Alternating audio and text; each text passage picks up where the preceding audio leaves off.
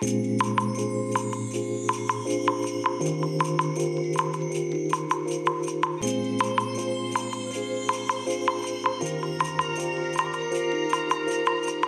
い、おはようございます。本日はですね、3月9日木曜日でございます。車の中の気温は10.6度ですね。え今日はね、暖かいですね。えー天気はね、快晴でございます。はい。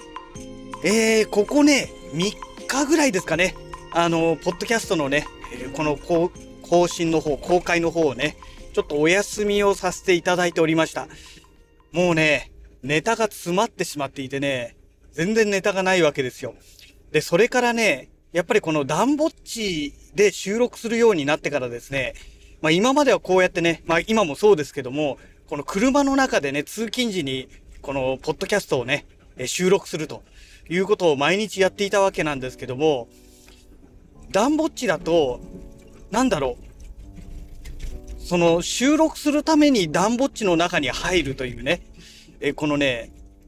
今のこの通勤スタイルだと、もう半ば強制的にね、この収録をするというスタイルになるんですが、ダンボッチでの収録だと、そこに行かなきゃいけない。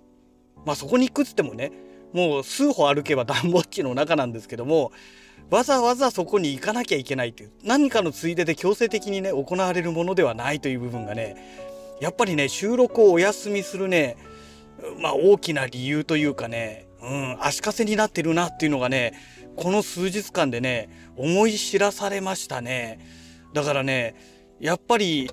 この朝の通勤時の収録ってね、結構意味があったんだなと、まあ意味があったというか、効果があったんだなというのがね、えーちょっと感じましたね。はい。えっと、まあ、まあ、そんなお話は置いときながら。まあ、それでね、えー今日はね、ほんと暖かいので、普段でしたら、あの、ユニクロのね、あの、ウルトラライト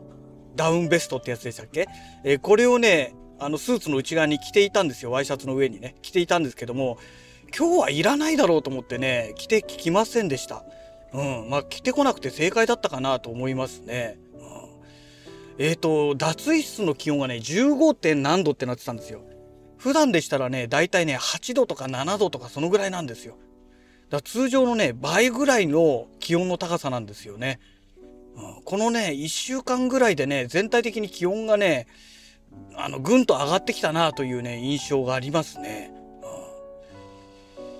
えー、まあそんなわけでね、まあネタがないなんて言いながらもね、収録開始してしまいましたので、何かネタをお話ししなきゃいかんなということでね、えー今日はね、久しぶりにね、あの、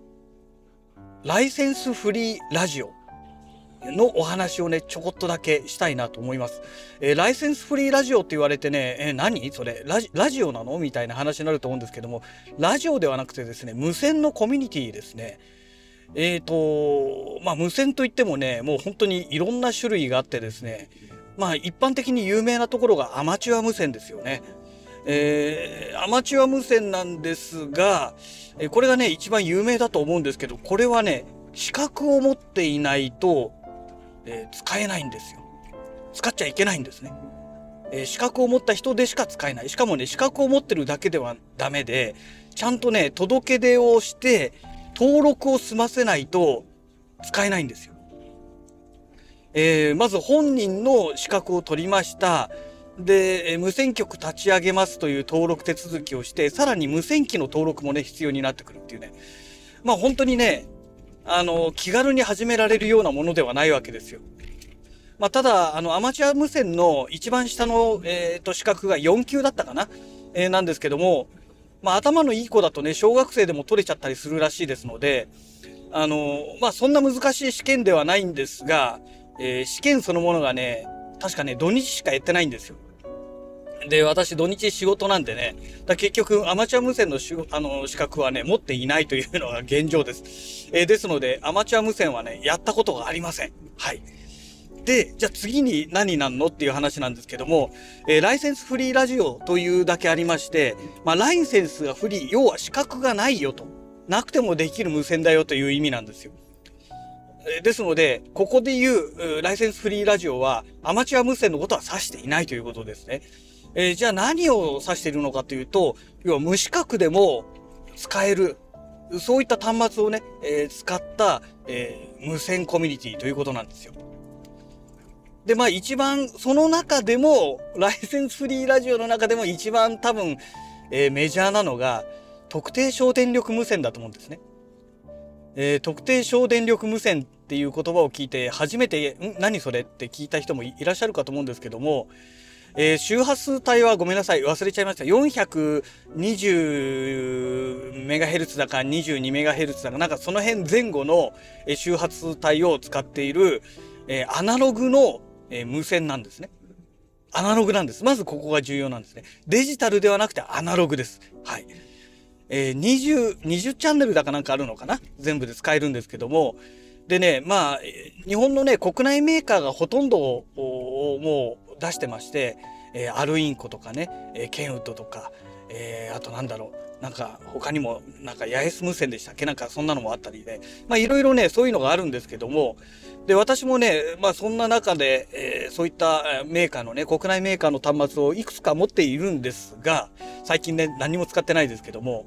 そしたらね、えっ、ー、と、すごいことがね、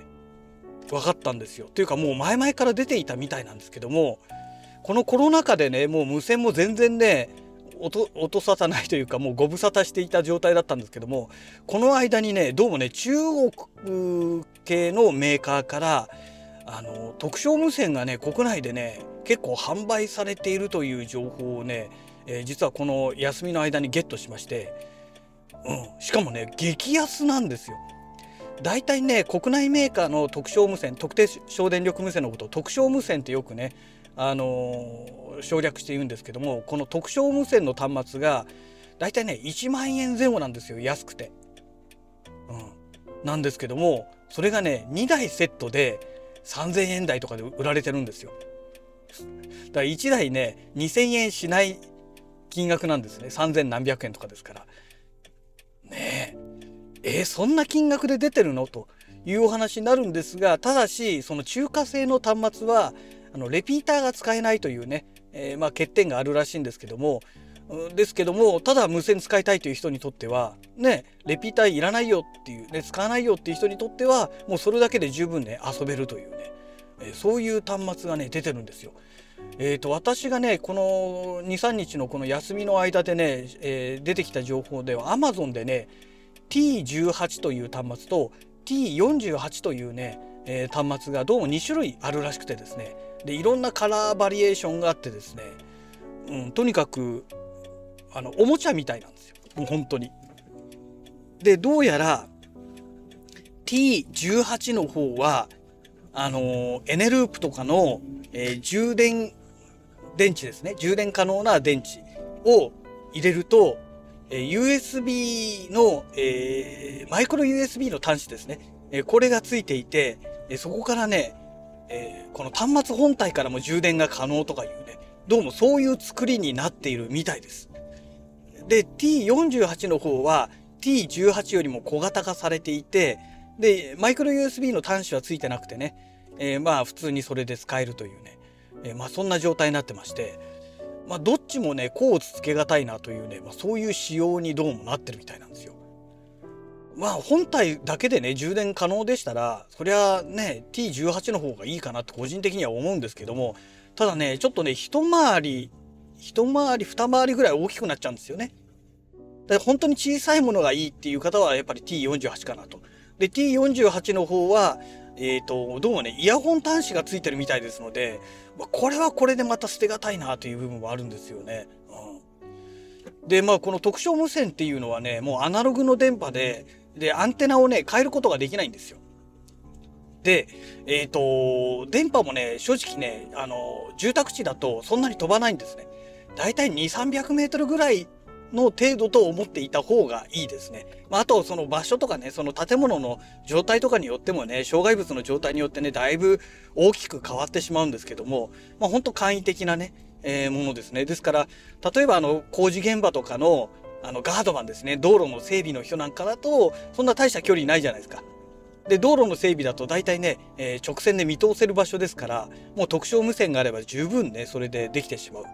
であとはあの大きいね、えー、店舗ですね大型店舗なんかの、えー、やり取りなんかも、えー、特徴無線ぐらいであればまあおそらく十分問題ないだろうという状態なんですよね。まあ、そんな端末がね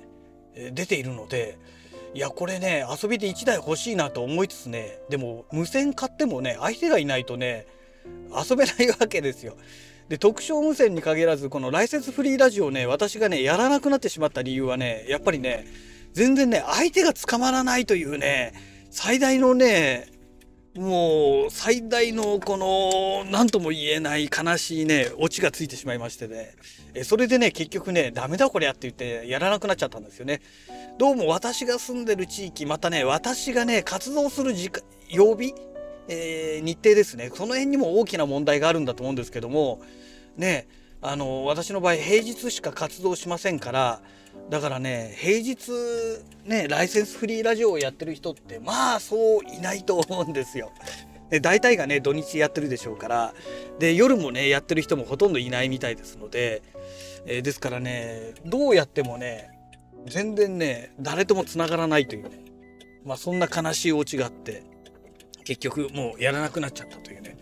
誰か相手がいればねやりたいなと思うんですけどもであとねまあ本当中学生とかそのぐらいの頃にねこのライセンスフリーラジオ、まあ、3,000円とかそのぐらいで買えるようなものがねえ当時あれば